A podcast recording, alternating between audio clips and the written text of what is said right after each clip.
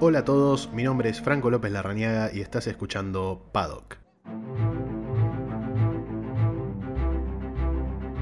Hola, hola, ¿cómo les va? Bienvenidos a este nuevo episodio de Paddock, el sexto ya. Eh, vamos a estar hablando de todo lo que dejó Portugal, algunas que otras noticias de esta semana y obviamente ya mechando con lo que va a ser el Gran Premio de España que se correrá este fin de semana, el, próximo domingo, eh, con, con, algunas novedades, obviamente, eh, que tienen que ver con la Fórmula 1, y los vamos a estar repasando por aquí.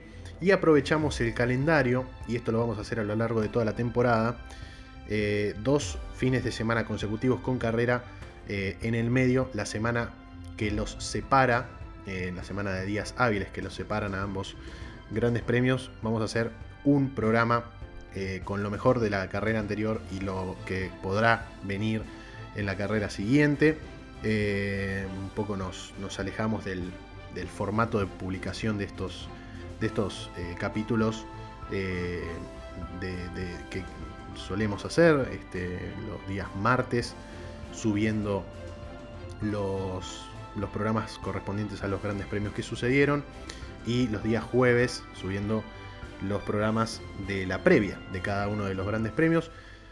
Cuando haya, que va a haber varias, eh, varias veces, esto a lo largo de la temporada, por suerte, una temporada récord de, 22, de 23 carreras, eh, acorta un poco el calendario, así que haremos eh, este tipo de, de, capítulos en donde repasaremos brevemente lo que pasó el fin de semana y también hablaremos de lo que puede llegar a ser la previa del Gran Premio siguiente, que en este caso será el Gran Premio de España en el circuito de Barcelona-Cataluña el próximo domingo. Mi nombre es Franco López Larraniaga, es como siempre digo, me pueden seguir en, mi Instagram, eh, que es Fran López Larra, ahí subo generalmente los fines de semana de carrera contenido relacionado a la Fórmula 1 y a veces también otras cosas. Eh, eh, pero casi siempre relacionadas con el deporte. También me pueden seguir en mi Twitter que es Franco López 8. Hay también, eso sí, más información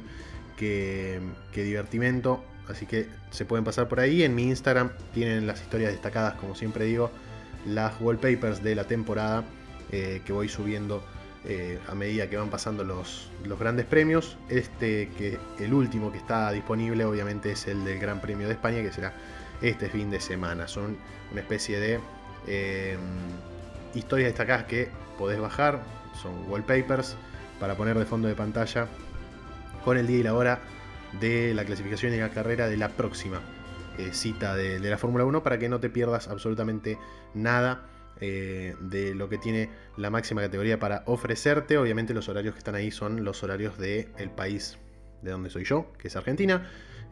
así que Pueden pasarse por ahí en historias destacadas en mi Instagram, arroba Fran López Larra. Ahora sí, repasamos un poco lo que ha sido el Gran Premio de Portugal, segunda cita en la historia de la Fórmula 1 en el circuito de Algarve y en Portimao. Em, pasándolo a números, y ya vamos a ir repasando de a poquito quiénes fueron algunos ganadores, quiénes fueron algunos perdedores del Gran Premio. 97 victoria de Lewis Hamilton eh, al bordo de un monoplaza en la Fórmula 1. 97. Esto está clarísimo que, eh, que esta temporada va a llegar a los 100. Eh, obviamente va a ser, un, un, momento histórico. Nadie, obviamente cada carrera que va ganando ya tiene el récord, ¿no? Hamilton, pero cada carrera que va ganando Hamilton va acrecentando ese récord. Pero obviamente nadie creía que las 91 de, de Michael Schumacher iban a, a, ser vencidas. Pero tampoco nadie creía que, alguien iba a llegar a los 100. Y yo creo que Hamilton esta temporada va a llegar y va a superar las 100 carreras. En este caso llegó a la 97 eh, y su segunda victoria en dos carreras en, en Algarve. Fue el decimoquinto podio para el trío Bottas, Hamilton y Verstappen, que es un podio que en cualquier orden este, ya nos tiene bastante acostumbrados, sobre todo eh, que casi fue en el mismo momento, ¿no? Eh, sobre todo desde la llegada de Bottas a, Mercedes, a un equipo competitivo, y la llegada de Verstappen a la máxima categoría. Sabemos que tuvo un muy breve paso por Toro Rosso para ya después afianzarse como piloto de Red Bull. Eh, y aquella, aquella victoria en 2016 por primera vez en España circuito al que va a volver este, este, este fin de semana. Fue el Gran Premio número 500 para el motor Mercedes en la Fórmula 1. Eh, hoy eh, Williams es el proveedor de Williams y eh, Aston Martin. Son los dos, los dos, las dos escuderías que contratan los motores Mercedes, además de Mercedes obviamente. Así que llegaron al Gran Premio 500. Felicitaciones para para Mercedes. Fue la decimoséptima pole position para Valtteri Bottas. Sabemos que el, sábado, el más rápido por muy poquito, por 7 eh, por 7 milésimas creo que fue. Este, fue para Valtteri Bottas que no tuvo ritmo de carrera, si se quiere, eh, esperable, o, el, que él deseaba para el, fin de semana, para el día domingo. Eh, sin embargo, pudo quedarse con el podio. Eh, fue el podio número 17, la pole, perdón, número 17 para él. Y es el quinto año consecutivo con al menos una pole para Valtteri Bottas. Y esto justamente va de la mano con su llegada a, Mercedes y, todo su periplo en Mercedes. Desde que llegó hasta, hasta la actualidad, estamos hablando de que Bottas maneja un vehículo que es campeón eh, de constructores, obviamente. Entonces, desde que Bottas está en Mercedes, todos los años que Bottas estuvo en Mercedes, Mercedes fue campeón de constructores, eso se explica también. Eh, porque es clarísimo que Mercedes tiene un piloto 1 y un piloto 2, está clarísimo. Y no estamos hablando de, eh, de, resultados solamente, estamos hablando de ciertas eh, actitudes que toma el equipo, o que ha tomado a lo largo de, estos últimos 5 años, que, se notan muchísimo. Que se notan muchísimo. Em, sobre todo en, los, en pit stop, de, uno y de otro. Ahí se nota bastante. Eh, y está claro que Mercedes ve que el, gran candidato a salir campeón es Hamilton. Y que Bottas, eh, siempre que gane una carrera, será muy bienvenido, obviamente. Pero Bottas está para sumar puntos para el campeonato de constructores. ¿Por qué? Porque Hamilton solo no puede. Entonces, está clarísima la estrategia de siempre de, Mercedes de los últimos cuatro años y medio, que los puntos de carrera eh, a nivel individual importa que lo gane Lewis Hamilton. Eh, es preferible que tenga él la mejor estrategia, es preferible que tenga él el auto más rápido, el auto más, eh, más confiable, el auto con con mayor eh, durabilidad que Botas. Eso ha quedado claro. Igualmente Botas se las arregla para, por quinto año consecutivo, conseguir una pole position. Vamos a las estadísticas, a, los resultados, al resultado de la carrera más que los números, ahí repasábamos los números. Obviamente, ya dijimos, ganó Hamilton, segundo salió Verstappen, eh, tercero salió Valtteri Bottas, es una particularidad que a mí me llama la atención, ¿no? Eh, Hamilton 1, Verstappen 2 en Bahrein, Verstappen 1, Hamilton 2 en Imola, Hamilton 1, Verstappen 2 en Portugal. Si seguimos el patrón, Verstappen ganaría por sobre Hamilton en, España, pero ya voy a decir una opinión mía con respecto a, este tipo de circuitos y a lo bien que se setea Mercedes. Eh, en estos últimos años en este tipo de circuitos como Portugal y también como lo será en España. Tercero fue Valtteri Bottas, como lo dije, además se quedó con la vuelta rápida el piloto finlandés, por ende sumó un punto extra. Cuarto fue Checo Pérez en hasta el momento su, mejor eh, desempeño en Red Bull. Eh, quinto puesto fue para Lando Norris, que realmente está haciendo una muy buena temporada al borde de Mercedes. Si hablamos de pilotos 1 y pilotos 2, también Mercedes está, claro, ¿no? eh, las directrices que le bajan a los pilotos. Eh, Lando Norris eh, es más rápido, Daniel Ricciardo está para sumar puntos. y eso está marcado en más de un equipo, y McLaren es uno. sexto fue Charles Leclerc con su Ferrari, séptimo y octavo los dos Alpine, Esteban Ocon y Fernando Alonso. Noveno fue Daniel Ricciardo, que largó 16, subió, subió 7 lugares. Y décimo terminó Pierre Gasly con el Alfa Tauri, un puesto por debajo del lugar en el que partió en la grilla, que fue el puesto número 9. Hasta ahí los, los, pilotos que puntuaron. Décimo primero fue Carlos Sainz con el otro Ferrari. 12 para Antonio Giovinazzi, 13, para, 13 y 14 para los dos eh, Aston Martin, eh, Sebastian Vettel y Lance Stroll, en ese orden.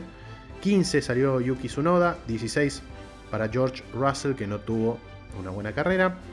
17 Mick Schumacher, 18 Nicolás Latifi, 19 Nikita Mazepin, el único retiro, al igual que el año pasado, que el, año pasado en 2020 ahí en Portimao una sola eh, un, solo abandono hubo, que fue el de Lance Stroll, eh, también por una, por una colisión, en ese entonces creo que fue con George Russell, eh, si no me equivoco, tengo, tengo mis dudas ahí, pero sé que fue, no, perdón, fue con Lando Norris, fue con Lando Norris, ahí me acordé. En este caso fue una colisión entre compañeros de equipo. Eh, hay muchos videos eh, con recopilatorios en internet, ¿no? De top 10 de mejores colisiones entre, entre, compañeros o demás. Ha, subido la Fórmula 1 a su cuenta de, de, YouTube en estos últimos días una actualización de un top 10 de mejores colisiones entre compañeros en la Fórmula 1 y se ha dado uno este fin de semana, porque Kimi Raikkonen tuvo que abandonar por, una colisión con su compañero de equipo Antonio Giovinazzi, que terminó cerca de los puntos, decimosegundo, en el exacto lugar en el que partió en la grilla eh, el, día, el día domingo. Ese fue el último, Kimi Raikkonen, y el único, además, piloto que ha abandonado. 1.19.865 la vuelta rápida de, de Valtteri Bottas que, se las debía, que ahí la tenía anotada. 1.19.865 fue en la última vuelta. En la anteúltima, perdón, en la vuelta 65 de 66. Tres ganadores y tres perdedores. Bueno, el gran ganador es Lewis Hamilton. Que en este tipo de circuitos, de bajo downforce, con una sola recta larga, a fondo, con dos sectores de DRS, es cierto, pero casi que no hubo adelantamientos en el segundo sector de ARS, ¿eh? en, la, en la, entre comillas, recta opuesta, que a mí no me gustaría llamar la recta opuesta porque es una recta muy corta, entre las curvas 4 y 5 en, Portimao. Pero sí, eh, la zona de aceleración eh, de la recta principal es muy larga y el DRS es un DRS largo. Y además, algo que tal vez tiene en contra el sector de DRS de la recta principal de Portimao, es que no termina en un frenaje a, fondo. La, curva número uno es una curva abierta, es una curva que se toma a cierta velocidad. Eh, y yo quiero destacar el adelantamiento de Hamilton hacia Botas para pasar a ser primero, eh, que es un movimiento de uno de los mejores que he visto en mucho tiempo. Eh, adelantándolo por la parte externa de la pista sin salirse de la misma en, la curva que es hacia la derecha, abierta, en la curva número 1. Y ahí se notó eh, a grandes rasgos el nivel de seteo que tiene el Mercedes. No sé si el de Hamilton solo, voy a, voy a creer que son los dos. Pero esa maniobra que hace Hamilton para pasarlo por afuera en la, primera curva a, a Valtteri Bottas, eh, me dio la sensación que si lo hace cualquier otro auto de la grilla, cualquier otra escudería de la grilla, ese vehículo por lo menos termina fuera de los límites de pista. Es prácticamente imposible que, se llegue a tal nivel de balance para superar a un, a un, vehículo eh, por la parte externa, después de bajar de, esa elevación que tiene la, recta principal del circuito de Portimao, es una bajada brusca y además doblar, eh, no te digo a fondo, pero doblar acelerando. Y lo logró haciendo por afuera Hamilton una maravilla si no lo vieron y tienen tiempo de, verlo. Eh, vayan y, y, porque realmente ahí se nota el trabajo de, Mercedes, obviamente también del piloto, pero el auto tiene el balance perfecto y yo creo que Mercedes mismo eh, ha mejorado mucho con respecto a Bahrein. Y obviamente yo creo que también con Imola, pero Imola yo creo que es una carrera, fue un fin de semana, un domingo mejor dicho, raro por el tema de, las precipitaciones, ¿no? Es difícil comparar carreras en seco con carreras eh, en, piso húmedo. Pero yo creo que hay una gran mejora de Mercedes y esto, si Mercedes mejora, eh, prácticamente estamos en camino al octavo, ¿no? Al octavo título de constructores. Otro que, que yo daría como pulgar para arriba, ganador, si se quiere, es Sergio Pérez. Está bien, llegó cuarto, largo cuarto. Pero ¿qué pudo conseguir Sergio Pérez este fin de semana en, Portimao? Eh, confianza. Confianza, estabilidad y ritmo. Que creo que son tres pilares fundamentales para que este año eh, se establezcan en, el criterio de manejo de, Sergio Pérez a lo largo de todo el calendario. Me parece que eh, es importante para Red Bull hacer estar lo más cerca de Mercedes posible. Y es la primera vez en la temporada que termina Mercedes Red Bull, Mercedes Red Bull. Con todo lo que se ha hablado de ese segundo lugar, eh, de ese segundo asiento, mejor dicho, de Red Bull. Que, cuando Verstappen lucía, el segundo asiento no lo hacía tanto. Sucedió con Ricciardo en el último tiempo, de Ricciardo obviamente en Red Bull, sucedió con Gasly, sucedió con Albon y ahora Sergio Pérez es el, encargado de desmitificar esto. Eh, y la verdad que habla muy bien de Checo Pérez. Los tres de arriba es muy difícil eh, que, consigan eh, pincharse o, que tengan malos rendimientos. Yo creo que este año Verstappen va a estar muy, muy cerca, o por lo menos mucho más cerca de lo que ha estado de pelear el título eh, de pilotos que, en, toda su carrera. Y es cierto que eh, el segundo piloto de Red Bull es muy segundo piloto. Es, está clara las intenciones de Christian Hornet y de Helmut Marko de que Max Verstappen sea campeón de, pilotos. El segundo es un formalismo y también eh, ayuda a sumar puntos para el campeonato de constructores, pero saben Red Bull que es muy difícil pelearle a Mercedes en el campeonato de constructores. Al igual que en, piloto en campeonato de pilotos, ¿no? Pero es importante que, Checo Pérez se mantenga ahí arriba. Además, el trabajo que ha hecho con un solo juego de neumáticos hasta la vuelta 50 prácticamente, eh, habla de un piloto que sabe cuidar los neumáticos. Yo creo que lo podrían haber entrado antes, eh, a cambiar los, neumáticos y posiblemente podría haber peleado por el tercer puesto. Eh, pero, pero creo que es una muy buena carrera y es un fin de semana que sale positivo para Pérez. Y el tercero, que para mí ha ganado, eh, es justamente Daniel Ricciardo, que muchos han dicho que fue ninguneado en Imola. y yo la verdad que que entiendo a McLaren. Entiendo a McLaren porque, a ver, Lando Norris fue tercero, cuarto y hoy fue quinto. Este, bueno, este fin de semana fue quinto, es decir, está siendo el mejor del resto. Incluso mejor en el campeonato de constructores que, eh, Checo Pérez y que Valtteri Bottas eh, hoy en día.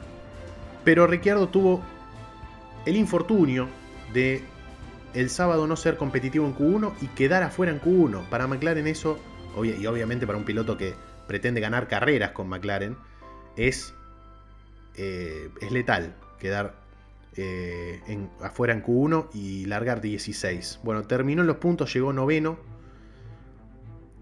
Así que yo creo que, se le puede llegar a, dar el, premio de medalla de bronce para este fin de semana a, Daniel Ricciardo. Rapidito, para, así terminamos con este bloque. Tres puntos negativos o tres eh, que perdieron este fin de semana, si se quiere. Obviamente Kimi Raikkonen es un circuito que le había sentado muy bien el, año pasado, pasando a 10 vehículos en las primeras dos vueltas y, que había mostrado eh, un muy buen nivel, un muy buen rendimiento para Alfa Romeo y que venía junto con Antonio Giovinazzi mostrando que Alfa Romeo está un poquito mejor que el año pasado, para mi gusto, un poquito mejor que el año pasado. Se quedó muy rápido en la primera vuelta, afuera de, toda consideración. El segundo, creo que Ferrari. Este fin de semana no caminó, no caminó Ferrari y estamos hablando que uno de sus pilotos cayó 6 lugares en relación al puesto en el que largó con el puesto en el que terminó. Estoy, hablando de Carlos Sainz, que yo creo que han cometido un error en sacarlo eh, en, neumáticos eh, blandos. No tengo el recuerdo bien de si Carlos Sainz hizo la Q2 con neumáticos blandos o con neumáticos medios. Si los hizo con neumáticos blandos, no le quedaba otra más que largar con neumáticos blandos. Suponiendo que tendría que haber largado con neumáticos blandos por, por una cuestión de reglamento, yo creo que está bien, entró antes que Leclerc. Todos, los, todos los, autos, todos los equipos hicieron estrategia de una parada. Pero el hecho de que Leclerc le pongan duros y a Sainz le pongan medios. Yo a Ferrari no lo vi cómodo con los medios en todo el fin de semana. Y, y tal vez sí con los duros. Es un circuito abrasivo para los neumáticos, con cambios de, altitud, con viento, con clima eh, complejo y con muchas curvas a la derecha, muchísimas. Entonces hay ciertos neumáticos, el delantero derecho por ejemplo, que sufren más que el resto. Y los duros se vieron bien a lo largo, en realidad a lo largo de todo el fin de semana, pero también en todas las escuderías. Bueno, Ferrari optó por ponerle a Sainz, eh, promediando la mitad de la carrera, neumáticos medios, con eso tuvo que terminar la carrera y en los últimos 5 vueltas perdió 3 puestos. Eh, estaba, eh, terminó incluso fuera de los puestos de, puntos, ¿no? en el puesto 11. Leclerc, a su vez, largó con medios, largó octavo, no fue una buena, dentro de todo, lo que se podría llegar a esperar, una buena posición de largada, y terminó sexto. Es decir, mejoró su puesto, su posición de largada.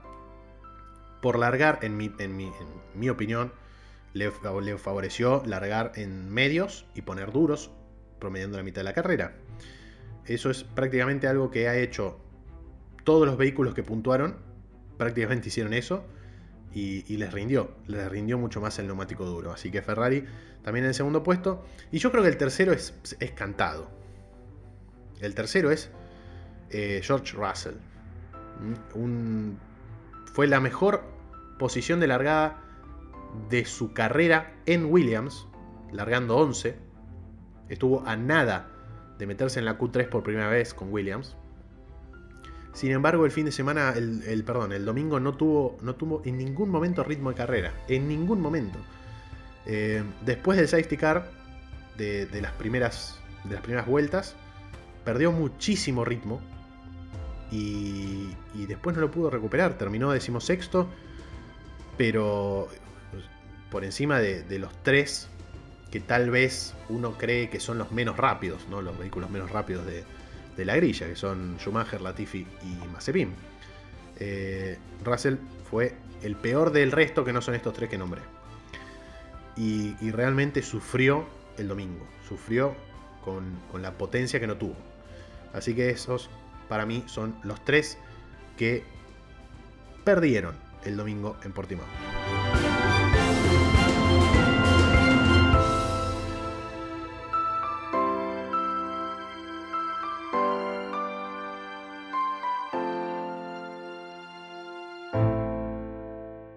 Bueno, tenemos algunas noticias relacionadas a la Fórmula 1 que han surgido esta semana. Sabemos, y ya he repasado en, capítulos anteriores, que si no los escuchaste, te, invito a, que pases y escuches. El programa pasado hablamos sobre esta nueva reglamentación de la Fórmula 1 que modifica el calendario de, competición o el, organigrama de, fin de semana para tres carreras esta temporada con el fin de colocar un formato de fin de semana conocido como Sprint Qualifying o carreras sprint. Que ya lo expliqué brevemente en el capítulo anterior, pero lo, vuelvo a repasar rápidamente.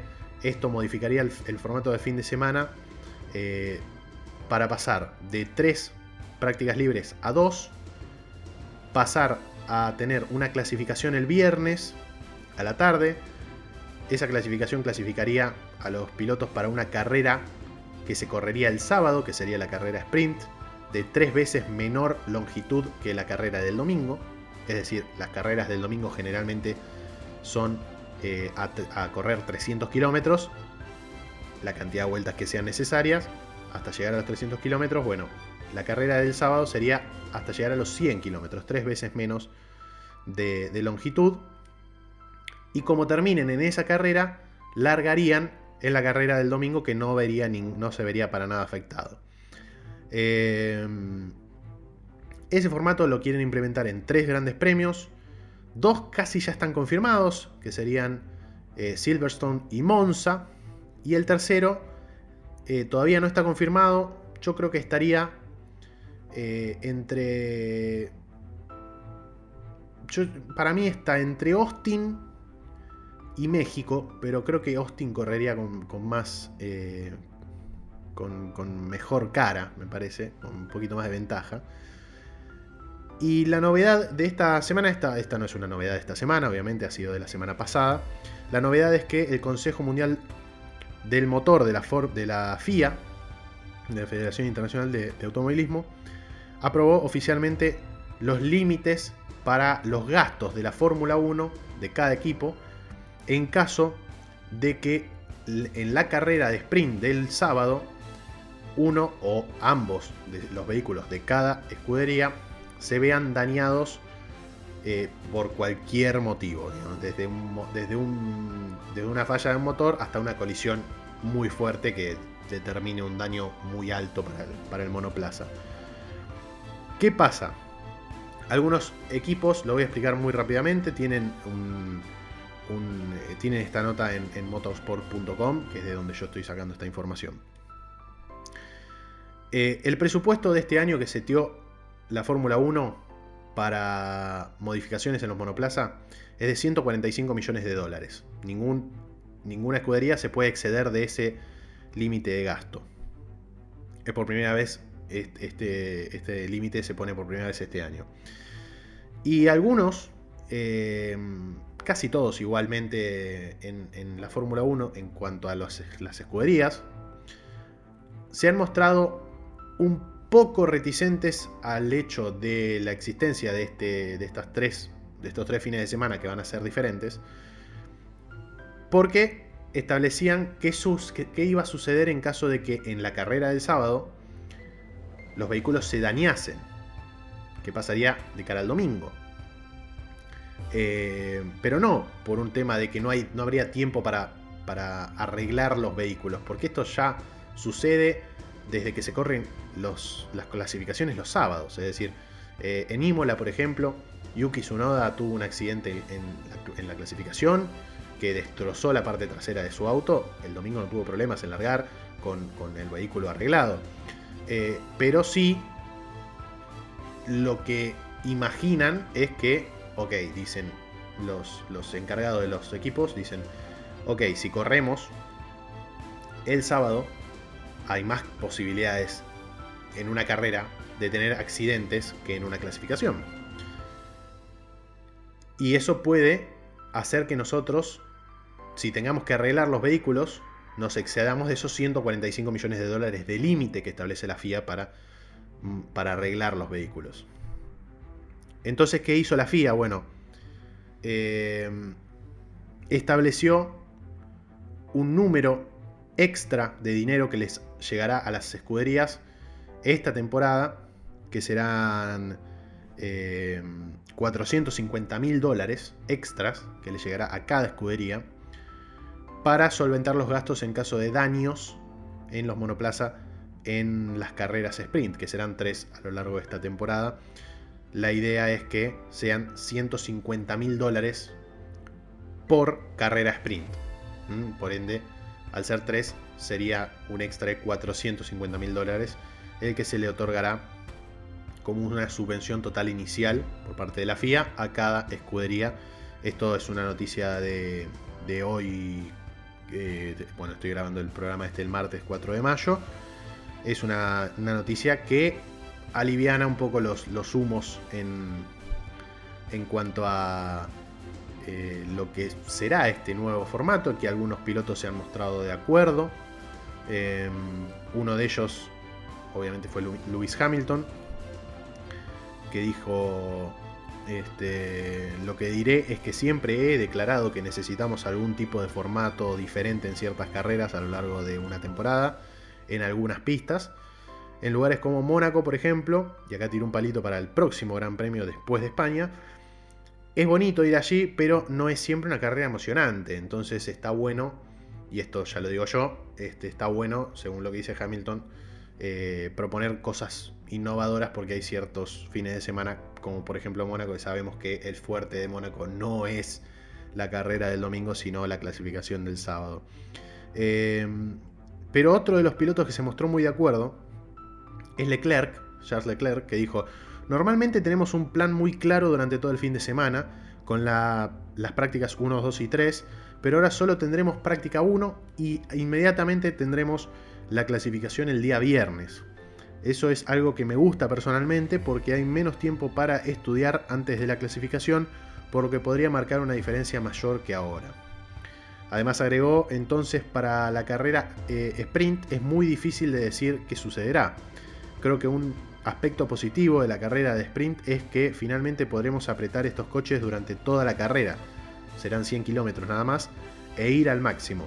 Eso podría ser bueno para nosotros los pilotos, dijo Charles Leclerc, que se mostró muy, muy eh, de acuerdo con el nuevo la, la nueva normativa de la Fórmula 1 de colocar tres fines de semana que todavía no están confirmados, ¿eh? pero se dicen que eh, están corriendo con ventaja Monza y Silverstone por, por el, trazado en sí y por la cantidad de vías de escape que tiene y por la historia que tienen claramente también. Eh, y un tercero que, si me preguntan a mí, yo diría que será el Gran Premio de Estados Unidos en el Circuito de las Américas.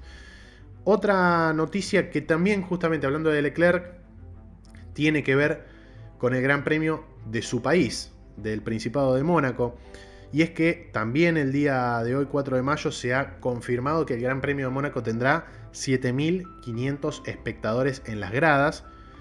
Eh, esto no solo será para el Gran Premio de Fórmula 1, sabemos que el Gran Premio de, Mónaco eh, se corre en, las calles de Mónaco, eh, calles que están abiertas al público todo el año y que se aclimatan para, el Gran Premio de, de Fórmula 1, pero que no solamente organiza el Gran Premio de Fórmula 1, sino que también, por ejemplo, este año tendrá eh, la realización del el IPRIX de Fórmula E. Y todo eso, Mónaco se encarga de apretarlo en un calendario corto, es decir, en un, mes solo, que generalmente es mayo. Entonces todos los eventos que se, se realizan en, en, las calles de Mónaco de manera competitiva se suelen poner todos juntos, eh, en fines de semana corridos, para que se cierre solamente, se, cierre las calles y se, y se eh, distribuyan las gradas, se coloquen las gradas. Eh, esto siempre cuando hay gente, ¿no? Digo. Pero también, por ejemplo, los pits eh, no son, no son permanentes. Entonces, todo eso se tiene que establecer. Y la idea de Mónaco es hacerlo una sola vez, dejarlo, que corran todos y después limpiar la zona. Eh, y el Gran Premio de, de, de, Fórmula E, conocido como IPRIX, se correrá en las calles de Mónaco por primera vez bajo el trazado original, es decir, el trazado de la Fórmula 1 en el circuito de Mónaco, porque antes era un circuito eh, recortado. Se correrá este fin de semana, el, día 8 de mayo. Y dos semanas después la Fórmula 1 llegará a, las calles de Mónaco. Bueno, tanto para el IPRIX de, de Fórmula E como para el Gran Premio de Mónaco de Fórmula 1, Mónaco recibirá, es decir, el circuito de Mónaco va a recibir a 7.500 espectadores. Y la noticia, que no se, está, no, no se aclara en esta, en esta nota que estoy leyendo, pero eh, me gustaría saberlo, es que las entradas serán gratuitas. Y que obviamente habrá gente encargada de eh, sentar en determinados lugares a los aficionados para que haya, obviamente, distanciamiento social en las gradas. Y obviamente eh, respetar los protocolos sanitarios del circuito, que me imagino que será portar el 100% del evento el barbijo, salvo cuando haya que tomar o comer algo, y mantener la distancia social y aplicarse alcohol en gel en los lugares públicos, me imagino yo, eh, mucho más no, no, se puede hacer, y es lo que se suele hacer en este tipo de eventos en Europa en este momento. No sé cómo harán, porque 7.500 espectadores es poco para un gran premio este, de, este, calibre y además es un gran premio que se corre en las calles de una ciudad. Es decir, mucha gente que vive ahí, al ser gratis, puede ir y tratar de, ver si, puede conseguir un lugar. Eh, yo creo que esto será online, porque si no se hará se irá en contra de, las medidas sanitarias, este, si hay que hacer fila y demás, algo que no creo que suceda. Eh, pero esa es la, noticia. Mónaco tendrá gente y es una gran noticia que la Fórmula 1 vuelva a Mónaco esta temporada, a no haberlo hecho el año pasado, y que tenga gente. También habla muy bien. No es el circuito favorito de muchos, obviamente es los domingos son bastante monótonos, no sucede mucho. Puede haber algún que otro accidente que, que, sea primera plana de los diarios. Algunas, las estrategias son fundamentales, pero el día fuerte es el sábado de clasificación. Y también lo que tiene de fuerte, que es un circuito histórico.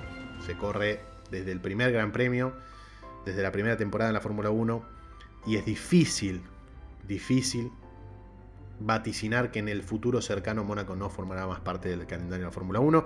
Así que es muy lindo que vuelva a la Fórmula 1 y más lindo todavía es que vuelva con gente. Y una última noticia para cerrar este segundo bloque es que Robert Kubica será quien se siente en el Monaplaza eh, en las prácticas 1 de Barcelona. Recordemos que es el piloto de prácticas de Alfa Romeo. Así que al igual que lo hizo Calum Aylot en, la, en el fin de semana pasado en Portugal, Robert Kubica se sube al Alfa Romeo para probar el día viernes en el circuito de Barcelona, algo que suele suceder este, a lo largo de la temporada. Esto con el objetivo también de participar en el test de Pirelli, que, ha elegido a la escudería italiana para probar sus nuevos neumáticos de cara a la temporada 2022. Ese será el trabajo de Robert Kubica básicamente el día viernes.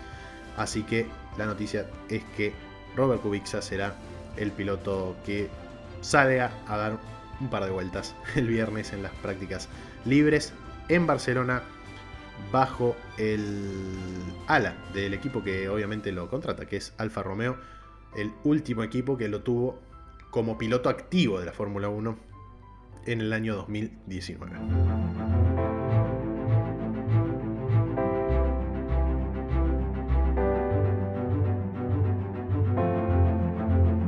Bueno, por último, un poquito de España, porque se viene el Gran Premio de España eh, en el circuito de Barcelona. Un circuito que ya te diría que es histórico también en la Fórmula 1, a pesar de que su primer Gran Premio fue en el año 1991. Eh, y que obviamente tuvo modificaciones en su trazado, eh, momentos históricos.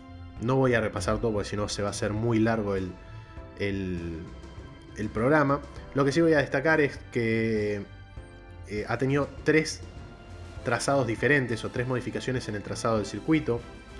eh, a lo largo de, la historia. El más característico, si se quiere, es el que tuvo entre los años 95 y 2003.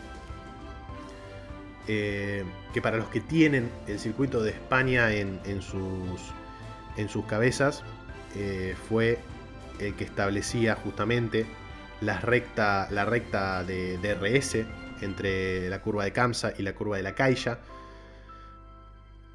Y que tenía la curva de la Caixa, que es una curva que ha sido modificada en el último tiempo, pero que a mí realmente no me gusta la modificación que se ha hecho. Una modificación que se ha hecho en el año 2004, eh, haciendo la curva recta, este, la salida recta, y no una salida curva, una recta curva.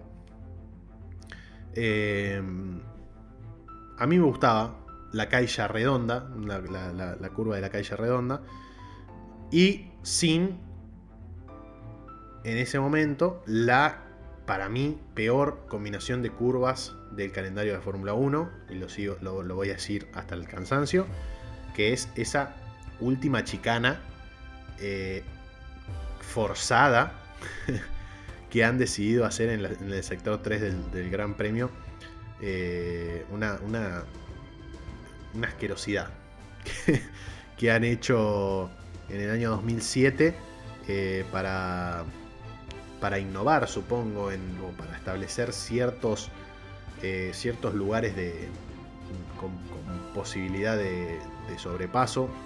Para mí es todo lo contrario y no ha aportado eh, nada de lo que esperaban, me imagino, esas curvas 14 y 15.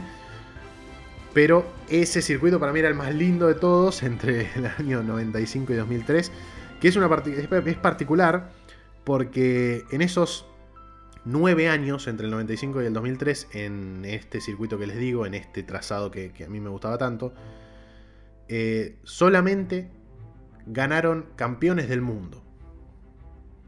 Michael Schumacher en 95 y 96, además también en 2001, 2002 y 2003. Mika Hakkinen ganó tres veces consecutivas del 98 al 2000 y Jacques, Villeneuve, eh, que había hecho también la pole y ganó la carrera en el año 97, en este trazado. Eh, es un circuito que hasta la victoria de Felipe Massa en 2007, desde el 91 hasta el 2007, hasta la victoria de Felipe Massa en 2007, Felipe Massa fue la primera persona en ganar una carrera en el circuito de Cataluña que nunca ha salido campeón de la Fórmula 1. Después hubo dos más. Tres, perdón, tres más. Que fueron Mark Webber en 2010, Pastor Maldonado, que ganó su única carrera en la Fórmula 1, aquella carrera increíble eh, en el año 2012, y Max Verstappen, que ganó en el año 2016 su primera carrera en Fórmula 1. Eh, son los cuatro pilotos que han ganado en España. Massa, Weber, Maldonado y Verstappen, que nunca han salido campeones. Después, eh, victorias de Nigel Mansell, 91 y 92. Allen Prost ganó en el 93. Damon Hill, victoria en el 94. Eh, Schumacher además había ganado en 2004, no lo había mencionado. Victorias de Kimi Raikkonen, por ejemplo en el año 2005 y 2008. Victorias de Fernando Alonso en 2006, su año de segundo campeonato. Y también victoria en 2013 para Fernando Alonso cuando, cuando estaba en Ferrari. Em, victoria de Jenson Button en, 2009, en esa temporada magnífica al, bordo de, del Brown. Sebastian Vettel ganó una sola vez, fue en 2011. Eh, y obviamente Lewis Hamilton, que ganó su primera carrera en España en el año 2014 ya con Mercedes y lleva cuatro victorias consecutivas en el Gran Premio de España 2017, 2018, 2019 y el año pasado. Eh, ¿Qué iba a decir con el tema de Hamilton y estos circuitos? Y a esto viene la, la mención que había hecho en el primer bloque. Este tipo de circuitos con una sola recta a fondo y muchas curvas rápidas y algunas curvas eh, de baja velocidad benefician muchísimo el preset que tiene Mercedes, también Red Bull, pero Mercedes lo tiene mejor hecho, mejor desarrollado, eh, de cara a este tipo de carreras. Eh, un, preset de, de, rendimiento muy positivo en rectas, eh, pero por sobre todo un downforce muy bien distribuido para que el auto prácticamente esté balanceado a la perfección. Y este tipo de circuitos como Portimao, como Barcelona, lo benefician muchísimo a los Mercedes. Eh, por ende, si me, si me preguntan quién va a ganar en, Barcelona, yo diría Lewis Hamilton, o por lo menos Mercedes, porque es quien mejor sabe canalizar estas oportunidades en este tipo de circuitos. Eh, si nos vamos un poco a, a lo que nos trae esta información, tengo que destacar que para esta temporada se ha modificado la curva de la cailla, que yo había mencionado que no me gustaba, y me acabo de acordar. Eh, claro, la curva de la cailla vuelve a ser recta, la curva número 10, la curva en donde termina el segundo sector de DRS. Eh, y no puedo estar más feliz. El momento es el momento para que saquen eh, la, chicana eh, entre, entre eh, esas últimas dos curvas del, sector 3 en la, entrada, en la, sí, que terminan en New Holland, que es la última curva. Pero por lo menos la curva de la Caixa volverá a ser eh, curva y vas, yo creo que va a ser mucho mejor. 4.675 eh, metros, 4.6 kilómetros tiene el circuito de Cataluña, eh, serán 66 vueltas, un total de 308 kilómetros, 308.4 kilómetros, y todavía no se tiene por la modificación en el trazado cuál ha sido la vuelta más rápida, porque sabemos que cada vez que el circuito se modifica, se borran las, las vueltas rápidas porque esa combinación de curvas nunca ha tenido asidero en, la, el calendario de Fórmula 1, por ende no se tiene todavía cuál será la vuelta rápida. Y lo último es horarios, por lo menos para Argentina. Si estás escuchando de otro lado, este, eh, tenés que consultar cuál es tu uso horario, pero yo voy a decir el uso horario de Argentina, que es GMT-3. las prácticas 1 y 2, 6.30 de la mañana y 10 de la mañana del día viernes. La práctica número 3 será a las 7 de la mañana, hora argentina del sábado. La clasificación el sábado y la carrera el domingo, ambas irán a las 10 de la mañana, hora de Argentina. Y si no te acordás, si te vas a olvidar, tenés mis historias destacadas en mi Instagram, arroba Fran López Larra, para ir, bajarte el wallpaper de Barcelona y no olvidarte a qué hora va a ser la carrera. Mi nombre es Franco López Larrañaga, muchísimas gracias por estar del otro lado. Nos veremos después del Gran Premio de España y después ya vamos preparando lo que será el Gran Premio de Mónaco que vuelve al calendario después de dos años pero eso ya será motivo para otro programa. Chau, chau.